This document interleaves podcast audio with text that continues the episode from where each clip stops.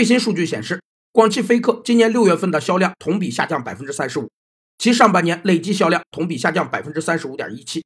其中，主力品牌 Jeep 全系车型下滑势头最为明显，车主普遍反映的质量问题是主要原因之一。人们获得质量所耗费资源价值量的度量被称为质量经济性，在质量相同的情况下，耗费资源价值量小的经济性就好，反之就差。质量经济性的基本原则是：从组织方面考虑降低经营性资源成本，实施质量成本管理；从顾客方面考虑提高顾客满意度，增强市场竞争能力。狭义的质量经济性是指质量在形成过程中所耗费的资源价值量，主要是产品的设计成本、制造成本和应分摊的期间费用。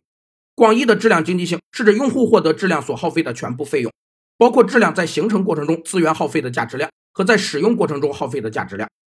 出了质量问题，产品定位也有问题。现在的吉普已没有了其特有的硬汉基因，